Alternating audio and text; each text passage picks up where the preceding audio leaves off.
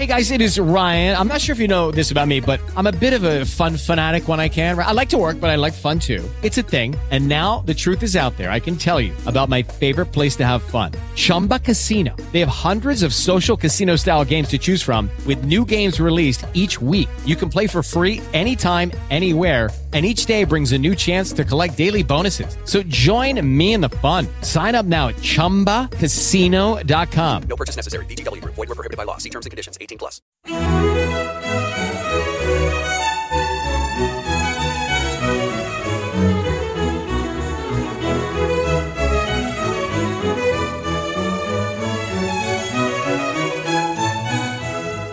Punto Primario te ofrece Musicalia, un espacio sonoro para descubrir la música clásica de una forma amena y cercana. con entrevistas, curiosidades, diferentes secciones y sobre todo buena música.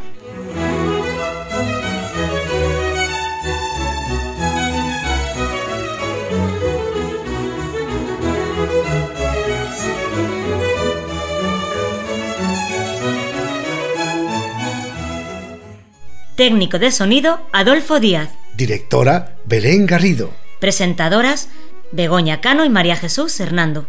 Grabación realizada en Madrid.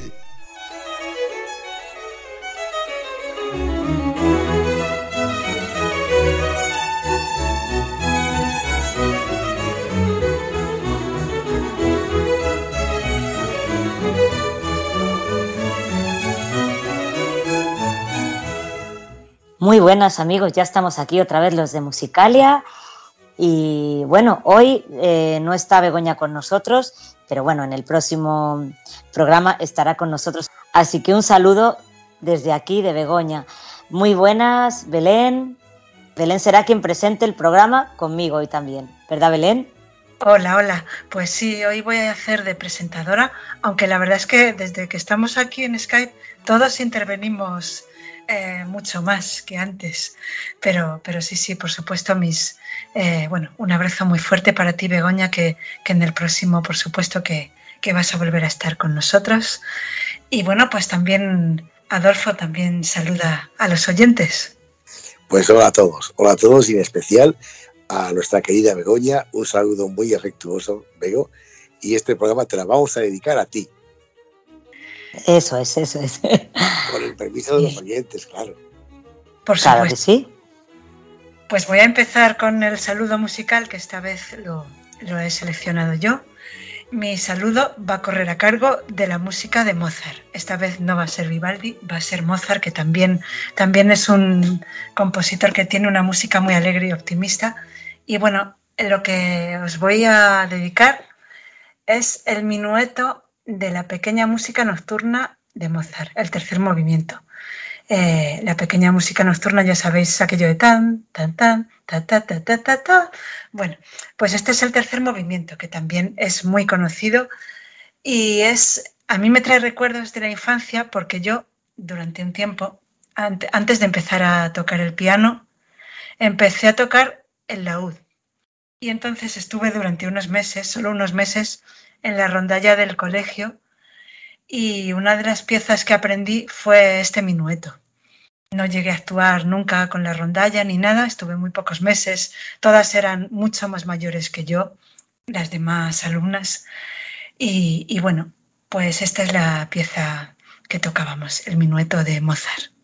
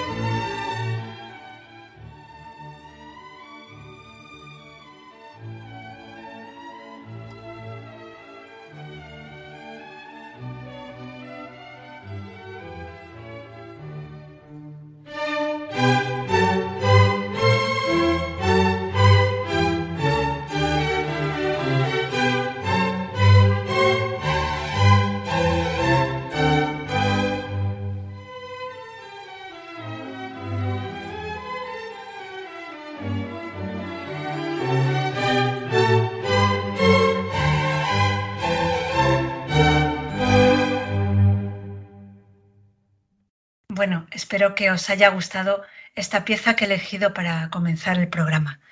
El minueto de la pequeña música nocturna de Mozart. Sobre todo hay una parte, la parte central, con los violines que hacen una melodía que era la que a mí más me gustaba.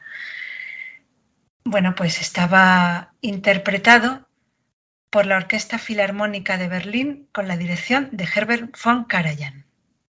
Belén, ¿cómo era aquello del trémolo? Que para mí era, imposible hacerlo. Pues sí, es verdad. El, el, trémolo, bueno, la verdad es que cuando yo aprendí a tocar el laúd, la profesora que se llamaba Conchi no lo llamaba trémolo, lo llamaba trino. Y bueno, consistía en hacer con la púa, porque el laúd se toca con la púa, igual que la bandurria, consistía en hacer sonar la misma cuerda, las cuerdas son dobles, y consistía en hacer sonar la misma cuerda para que sonara la misma nota de una manera muy rápida. Y había que hacerlo lo más deprisa posible. Yo, desde luego, lo hacía bastante lento el, el trémolo. O sea que tú, Adolfo, también tocabas. Yo La... toqué un- una pequeñísima temporada la bandurria, porque me acuerdo que el profesor de música que teníamos, que era el Pastoriza, el, don- el señor Pastoriza, nos regalaba al que aprendiésemos siete canciones a la bandurria una carraca para hacer todo el ruido que quisiéramos. Y yo no pasé de tres. o sea que Ah, malo. tú te apuntaste por la, te apuntaste por la carraca, ¿no? Pues claro, Es un buen recurso, sí, sí, sí. una Bueno, Belén. metálica preciosa. Sí, sí, a mí me gustan las carracas. Tuve también una de plástico, la mía no era de metal. Sonaban muy bien, sí, sí. Bueno, Belén, cuéntanos los contenidos del programa, cuéntanos qué tenemos hoy. Bueno, pues eh, primero sonará unos minutos más la música de Mozart, que nos hemos quedado con ganas de más. Después recordaremos a dos músicos recientemente fallecidos. Eh, concretamente, ambos fallecieron en el mes de mayo. Uno es Cristóbal Halfter y otro es Franco Battiato, que además de esas canciones que todos conocemos, también realizó incursiones en la música clásica, como después veremos. Sí, sí, qué curioso. Y la verdad es que sí, que es una faceta poco conocida, pero ahí está. Continuaremos después con unos minutos de música barroca que no puede faltar en el programa porque nos gusta muchísimo. A continuación bucearemos por la red. Hoy traigo una versión de un tango, una versión muy especial que yo creo que os va a gustar. Y acabaremos con la sección de música y libros, que hoy viene de la mano de una colaboradora y además la música que sonará será de Liszt. Bueno, pues muy variado, muy variado. Y como muy bien ha dicho Belén, pues seguimos, continuamos con Mozart. Pues sí, eh, continuamos efectivamente con Mozart y ya que anteriormente hemos escuchado música instrumental, ahora traemos música sacra. Laudate Dominum, que significa alabad al Señor.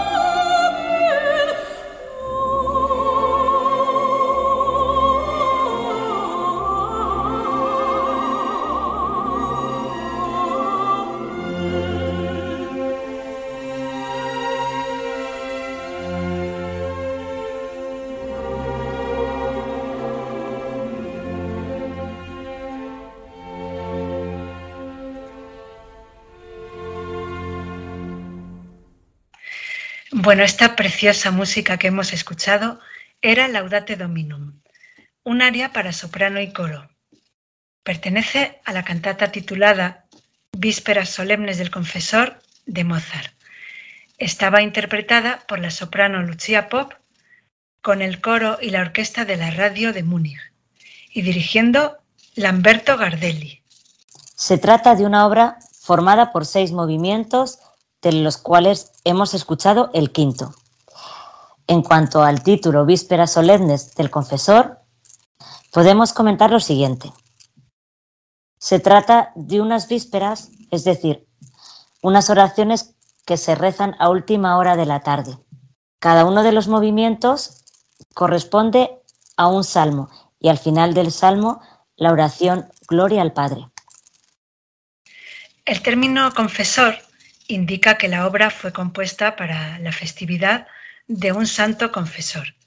Y por su parte, la palabra solemne indica que fue compuesta para una orquesta solemne, es decir, que incluye timbales y trompetas. Y para acabar este apartado que hemos dedicado a Mozart, vamos a escuchar a Seila Blanco, cantante y presentadora de radio, que nos canta la vida de Mozart en menos de dos minutos. Érase una vez un niño genial que aprendió a tocar y a componer antes de hablar. Amadeus era en la peli Mozart para los demás. Fue con su papá de aquí para allá, sorprendiendo a reyes y a la alta sociedad y batiendo muchos récords de destreza corta edad. A los cuatro toca clavicordio, los seis domina ya el violín.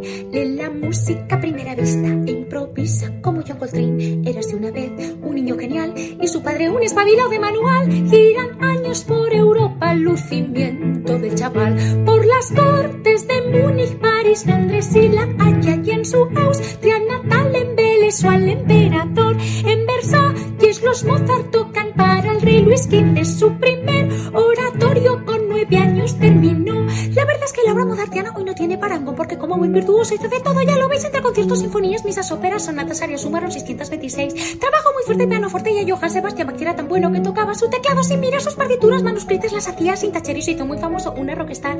Pero como pasa hoy en día en nuestras redes sociales, Mozart tuvo también algún que otro hater, un compositor coetáneo suyo llamado Antonio Salieri, pero esto nunca se pudo demostrar. El caso es que si ves la película llamada Amadeus allí Salieri, la reencarnación del mal y si le tachan de ser un indeseable, envidioso impostor que lleva al pobre Amadeus a su final, que se puede decir que no se haya dicho de Mozart que su música cura el alma y mueve el corazón, que su obra es la piedra angular del clasicismo y que fue una gran pérdida lo joven que murió. Y aunque el hombre trabajó siempre de sol a sol, sufrió sus penurias y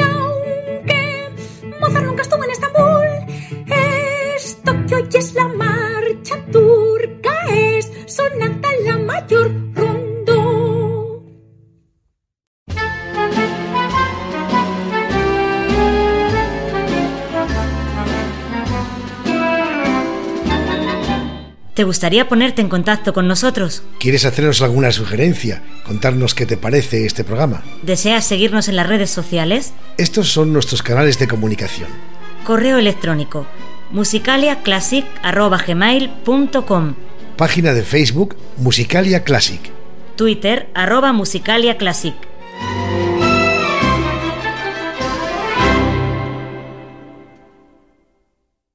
Ahora vamos a recordar a dos importantes músicos que nos han dejado hace unos meses. Empezamos hablando de Cristóbal Halter. Nació en Madrid en 1930. Procedía de una familia de músicos.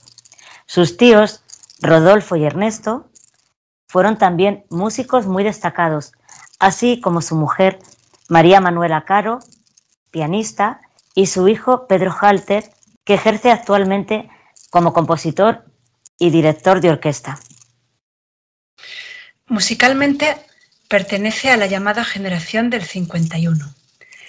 En sus comienzos estuvo influido por el nacionalismo español, pero enseguida empezó a introducir en su música los elementos de la vanguardia europea, atonalidad, dodecafonismo, música electrónica, etc.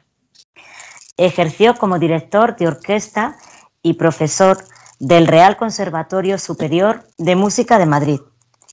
Ha fallecido el 23 de mayo de este año en Villafranca del Bierzo, León, donde residía desde hace unos años. Cultivó todos los géneros. Entre sus obras podemos destacar las óperas Don Quijote y Lázaro y también las elegías a la muerte de tres poetas españoles. Con motivo de la capitalidad europea de la cultura que ocupó Madrid en 1992, compuso una abertura para coro y orquesta. Esta es la obra que vamos a escuchar a continuación. Una música, como vais a comprobar, muy solemne y muy española.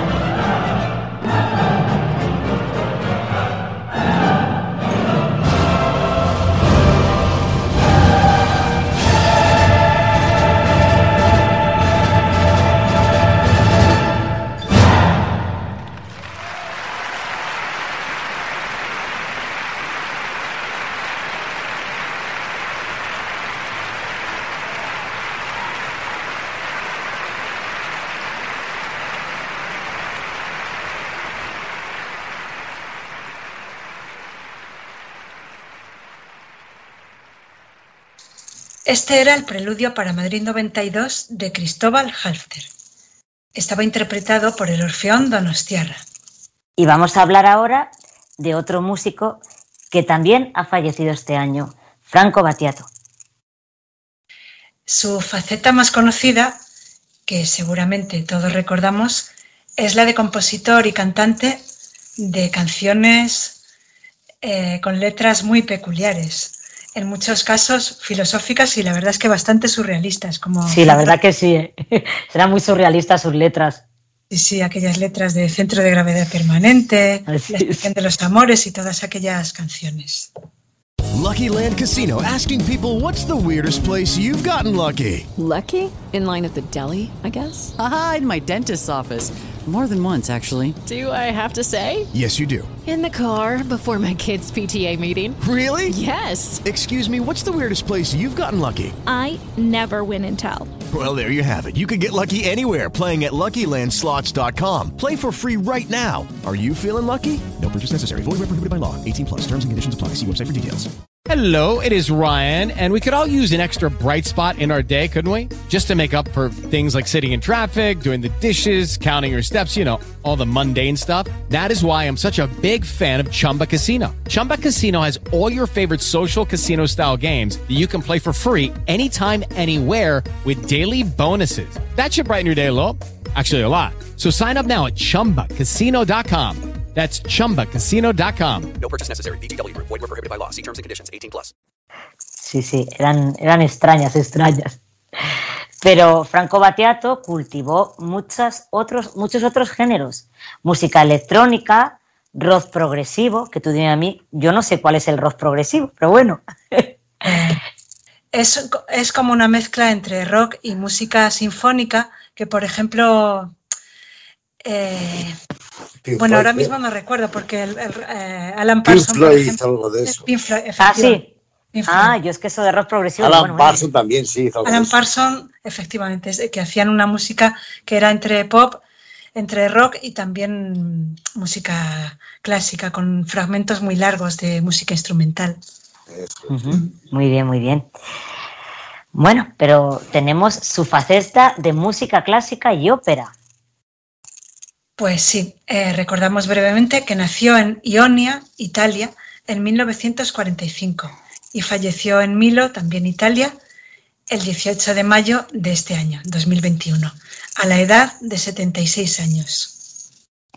Se acercó a la música clásica realizando versiones de compositores como Haydn y Tchaikovsky. Además, compuso varias óperas. Vamos a descubrir su faceta como compositor de música sacra. De su obra Misa Arcaica, compuesta en 1992, escuchamos a continuación El Credo.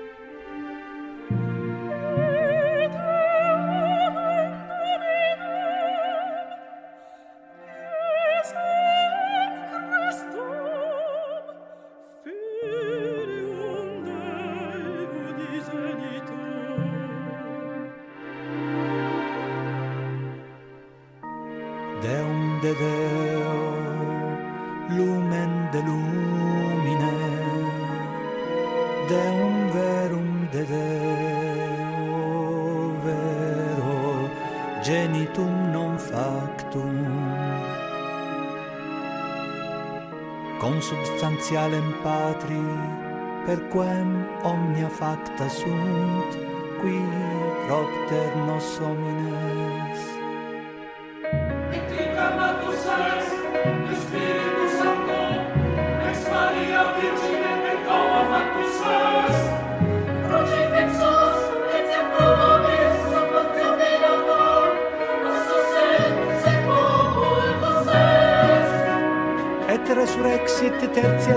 secundum scriptures et ascendit in celum sedet ad dexteram Dei Patris. Et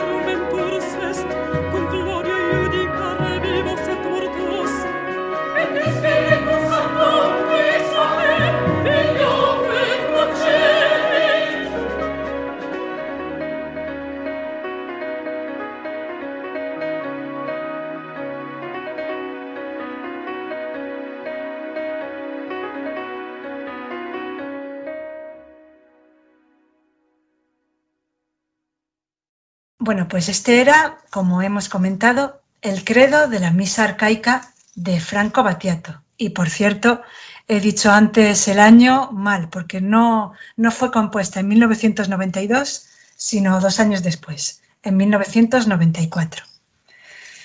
Estaba interpretado por el propio Franco Battiato y la mezzosoprano Akemi Sakamoto como solistas, y por el coro Acestis con acompañamiento de teclado electrónico. Y ahora, tras la música contemporánea, llega nuestro momento barroco. Unos minutos de melancolía en los que la protagonista será la trompeta.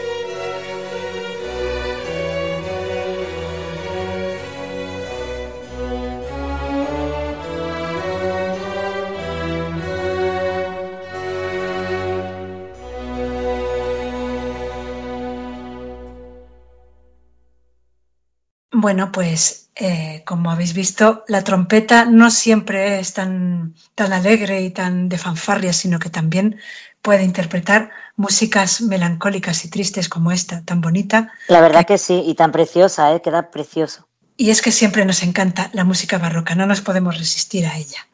Hoy hemos traído a un autor menos conocido de lo habitual.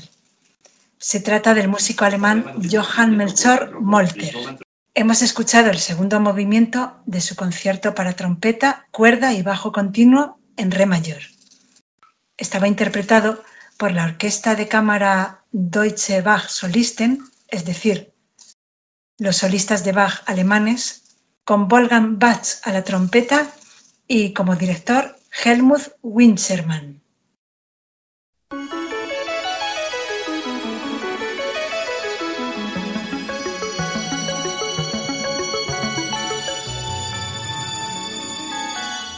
Buceando por la red.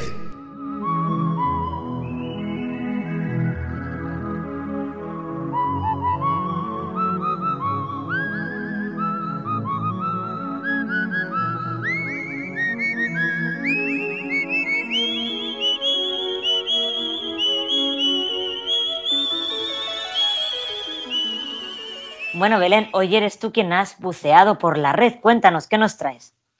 Bueno, bueno, la verdad es que lo que se dice bucear, bucear, eh, voy a confesar que no he buceado mucho, no, no, no me lo he currado como se le ocurre a Adolfo cuando bucea, que nos trae esas versiones tan, tan estupendas. Yo lo que traigo eh, es un tango, el tango El día que me quieras, mm, de Carlos Gardel, interpretado por el B3 Classic Trio.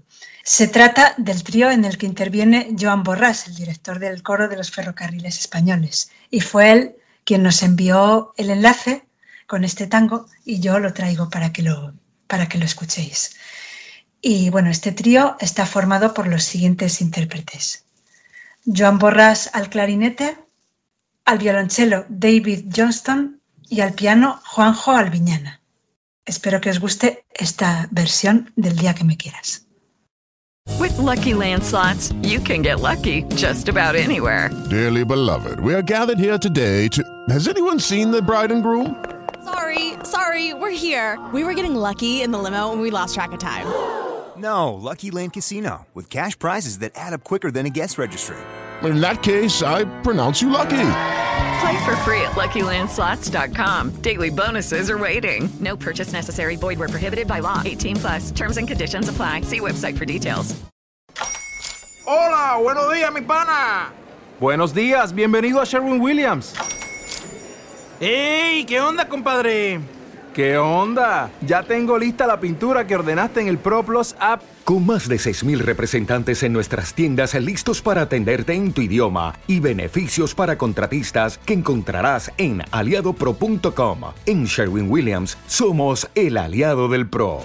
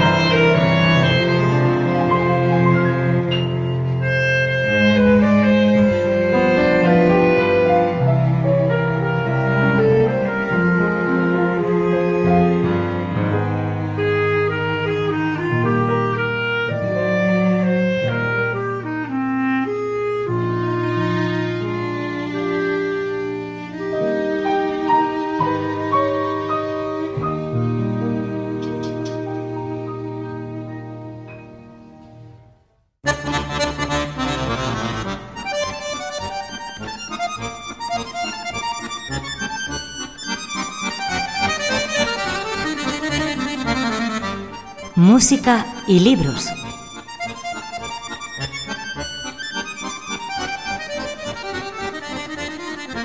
Bueno, pues aquí llega nuestra sección literaria. Y creo que hoy además contamos con una invitada, ¿verdad, Belén? Sí, nos la ha proporcionado Begoña. Se trata de la novela El mapa y el territorio de Michel Houellebecq.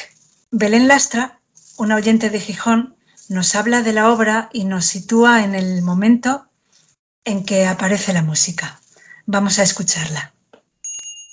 Este breve fragmento de la novela El mapa y el territorio de Michel Houellebecq, ubicado dentro de la misma en el último tercio, nos sitúa en una carretera, una autopista francesa, en un coche silencioso escuchando esta música, porque en este último tercio la novela ha pegado un giro inesperado con el asesinato de Michel Houellebecq, que es el escritor de la novela, pero que en este caso es un personaje que resulta brutalmente asesinado.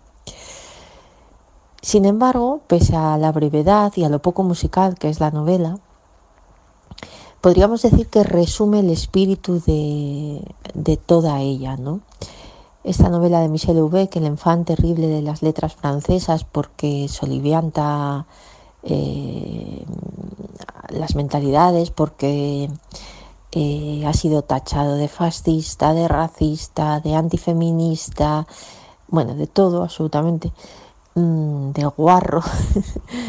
Eh, nos cuenta la vida de un artista, Jeff Martin, un artista imaginario, aunque la novela está plagada de, de personajes reales, como el propio autor, que empieza sacando fotografías a objetos mm, industriales, sierras, martillos, clavos, herramientas, y que después alcanza la fama cuando pasa a hacer fotografías artísticas de los mapas Michelin. Esto aprovecha el autor para contarnos, bueno, pues cómo está el mercado del arte en Occidente, qué es lo que da precio a algo, eh, cómo un país, Francia, ya está perdiendo pues, su industria, ya, nadie utiliza martillos, ni sierras, ni clavos, ni nada, eh, quedando en manos de, los movimientos especulativos de, venta de, casas y de restauración. Hace, un, hace una crítica muy dura a, a esos restaurantes maravillosos de, que, que tienen estrellas Michelin eh, que venden pues eso, soufflé de rodaballo aromatizado con cosas que nadie conoce lo que son y que en realidad sus, sus clientes ahora son chinos que quieren comer salchichas. ¿no? Eh, todo esto eh, el autor nos va provocando. Pero una parte muy importante de la novela, además de, proclamar o de decir a gritos a gritos silenciosos durante toda la novela la muerte de, de, del tipo de vida occidental, es la relación que Jez Martin tiene con su padre, un arquitecto que no era rico, pero que, que a lo largo de su vida prestó más atención al desarrollo de su empresa y de sus actividades como arquitecto que a la educación de su hijo, puesto que fue invadido por la tristeza al suicidarse la madre y eso le impidió, digamos, tener una relación cercana con su hijo.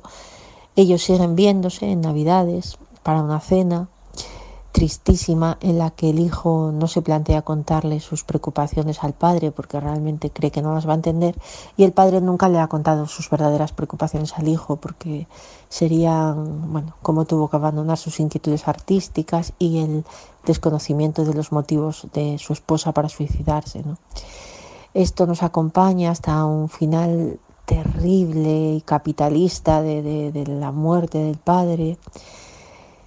Y, al final la novela, todos los personajes importantes vuelven a sus casas natales, a sus casas familiares, eh, situados en, bueno, pues en, en, lugares pintorescos de Francia, uno en la Bretaña o en Normandía, bueno, no recuerdo muy bien desde donde se van a despedir al final de la vida, bueno, menos Michel, que es el que resulta asesinado brutalmente en una especie de provocación que nos hace el autor de poner su propio asesinato. Pero si hubiera que ponerle una banda sonora a este fragmento de Liszt, desde luego, ese espíritu tan triste y tan reconocedor de un final que va a llegar y que, que el artista con su última obra, el padre con sus decisiones, incluso el policía, el investigador que sale aquí en este trocito, eh, nos van a hacer llegar. Amanecía cuando entraron en la autopista A6. Fer reguló el limitador de velocidad y lo dejó en 130. Le preguntó si le molestaba que pusiera música. Jocelyn respondió que no había quizás ninguna música que exprese tan bien como los últimos fragmentos de música de cámara compuestos por Frank Liszt, ese sentimiento fúnebre y suave del viejo al que ya se le han muerto todos sus amigos, cuya vida está ya fundamentalmente terminada, pertenece al pasado y que siente a su vez que la muerte se aproxima y la ve como a una amiga, como la promesa del regreso a la casa natal. En medio de oración a los ángeles custodios, se puso a recordar su juventud, sus años de estudiante.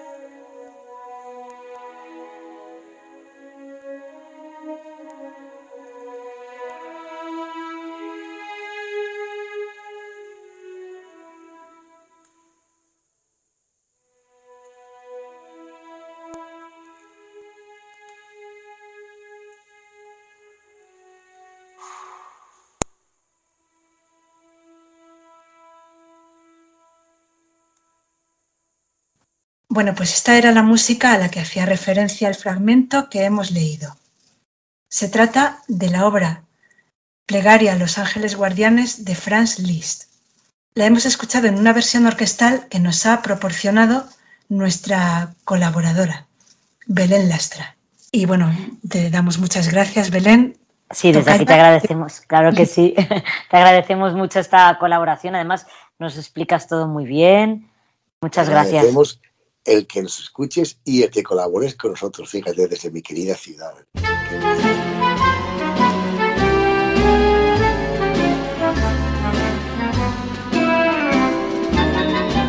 ¿Te gustaría ponerte en contacto con nosotros? ¿Quieres hacernos alguna sugerencia? ¿Contarnos qué te parece este programa? ¿Deseas seguirnos en las redes sociales? Estos son nuestros canales de comunicación. Correo electrónico musicaliaclassic.gmail.com Página de Facebook Musicalia Classic. Twitter arroba musicaliaclassic